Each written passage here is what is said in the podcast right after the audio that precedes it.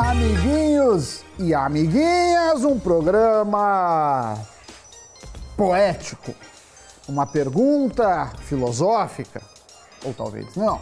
Mas antes de começar, temos que nos perguntar em que parte deste globo terrestre está Doni Denútil, o nosso apresentador, nosso comentarista, o nosso empreendedor. Doni, por onde você anda, além de virtualmente aqui do meu lado?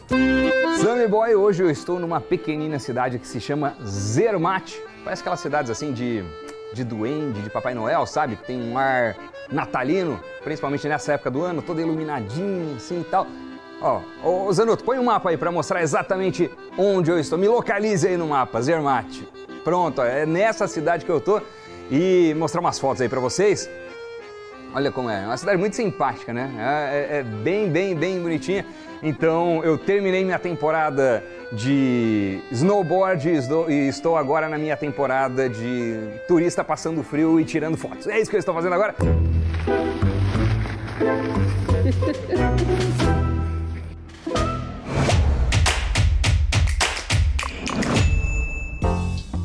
Muito bem, Sammy Boy, vamos então começar os trabalhos. Provavelmente vocês já tiveram a sensação de ir ao mercado e perceber que seus 100 reais não compram o mesmo número de produtos que compravam alguns anos atrás.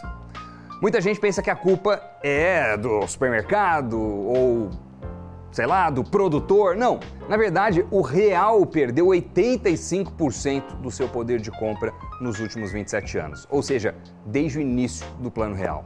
E tudo isso ocorre por conta do aumento da inflação, que durante estas quase três décadas, né, a gente está falando de julho de 94 até outubro de 2021, foi de 602%. Isso significa que 10 reais há 27 anos equivalem hoje a R$ 70,21.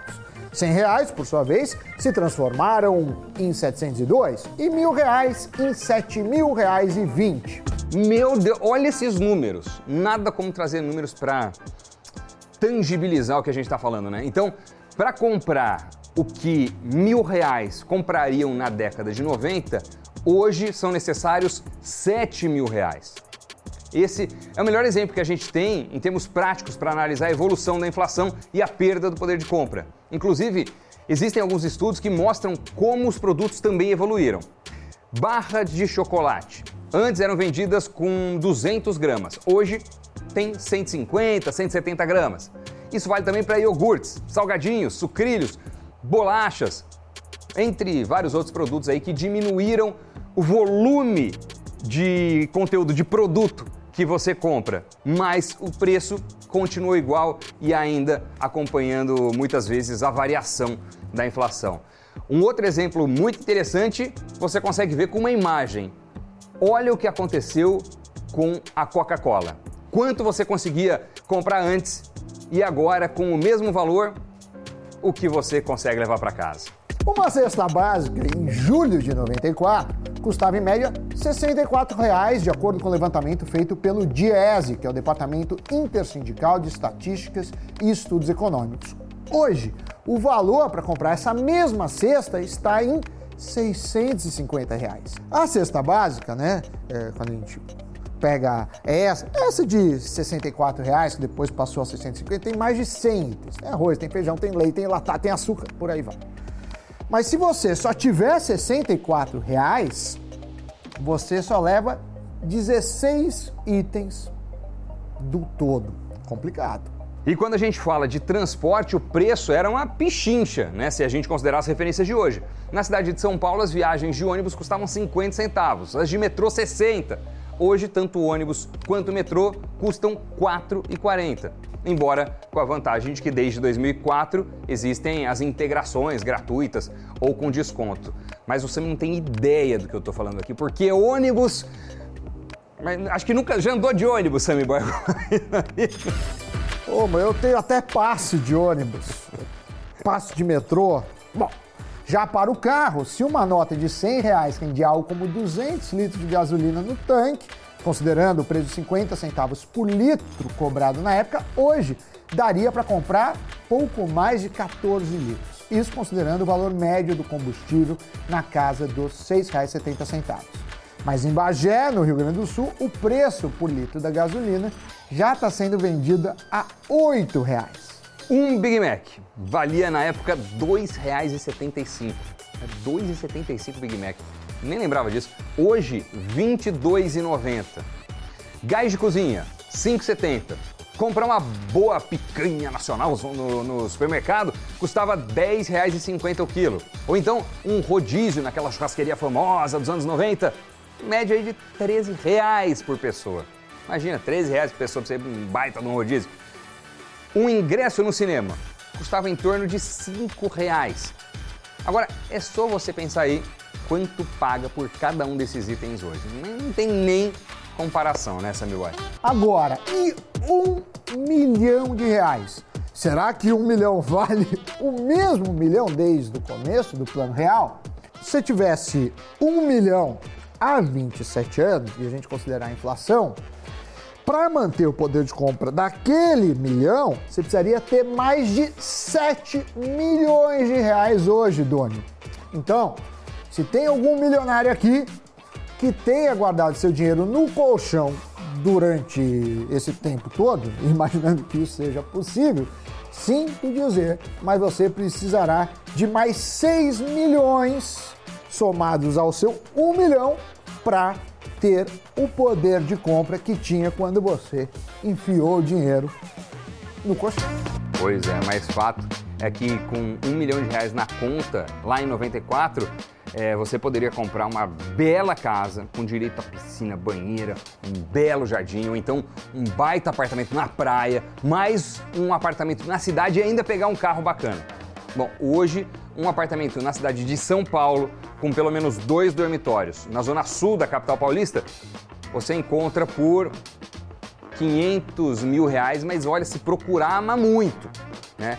E cada vez as metragens são menores, o que também acaba encarecendo muito o metro quadrado. Você pega um apartamento e fala, tá, esse aqui cabe no bolso, mas você cabe no apartamento? Né? Então é, o, o, preço mudou muito. E quando você vê a evolução histórica, aí o, o, o contraste é muito mais gritante e o peso da inflação no seu bolso fica muito mais evidente. Né?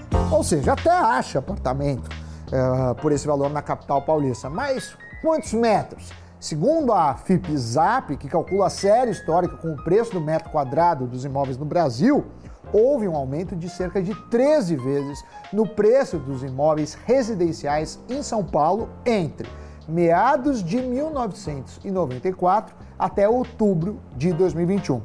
Sendo assim, para comprar um apartamento com uma metragem maior ou uma bela casa, equiparando com a negociada na década de 90, um milhão de reais definitivamente não vai te proporcionar isso. É, agora é lógico que depende da região do Brasil onde você mora, de onde você está assistindo a gente. O valor cobrado por metro quadrado pode ter aumentado muito mais do que isso, pode ter aumentado menos do que isso. Brasília e Rio de Janeiro têm os metros quadrados mais caros do país, por exemplo. Agora, nos falem pelos comentários o que vocês compravam antes que não conseguem comprar mais, seja com 10, 100, mil reais ou qualquer outro valor. Conta pra gente e aproveite para curtir esse vídeo e compartilhar com aqueles que não fazem ideia da inflação ou do dragão da inflação queimando nosso poder de compra. E aí, Doni? Você que tem casas no mundo inteiro, em vários continentes, países, certamente nos dois hemisférios, pergunto-lhe: aí na Suíça, quanto custa um imóvel? Um imóvel aqui na Suíça, Sammy Boy? o que, que eu fiz? Eu fiz uma pesquisinha. Vamos mostrar aqui, menino Zanuto, qual é o valor de algumas alternativas de imóveis na Suíça.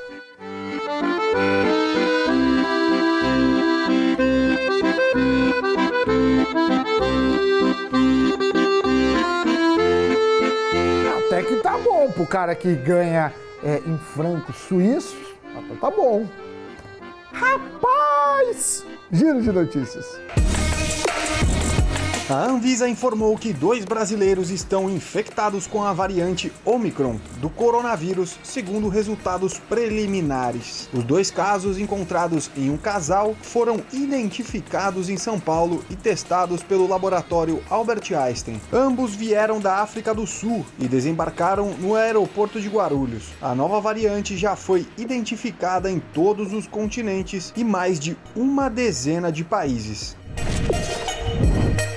Arezo comprou a grife Carol Bassi, fundada pela brasileira Ana Carolina Bassi, herdeira da Guaraná Brasil. A aquisição foi fechada por 180 milhões de reais e deve consolidar a estratégia de Alexandre Birman em converter a marca em uma referência da moda com diferentes grifes no portfólio. Houve transfer de helicóptero para doguinhos? O Malabo Pet Resort anunciou uma novidade extravagante para os pets. Agora, os animais poderão ser transportados de helicóptero até o Hotel 5 Estrelas. Isso porque o resort fez uma parceria com uma das maiores empresas de táxi aéreo do Brasil. O pacote com três diárias, incluindo voo de ida e volta, custa em torno de 11 mil reais. Notícias giradas, agora vamos ver qual é meu próximo destino aqui na Suíça. Algum palpite? Comente aí, comente também o que você achou deste programa. E não se esqueça de se inscrever no nosso canal, caso não seja inscrito ou inscrita. Aquele abraço para você. Valeu, Sammy Boy. Abraço. Até a próxima.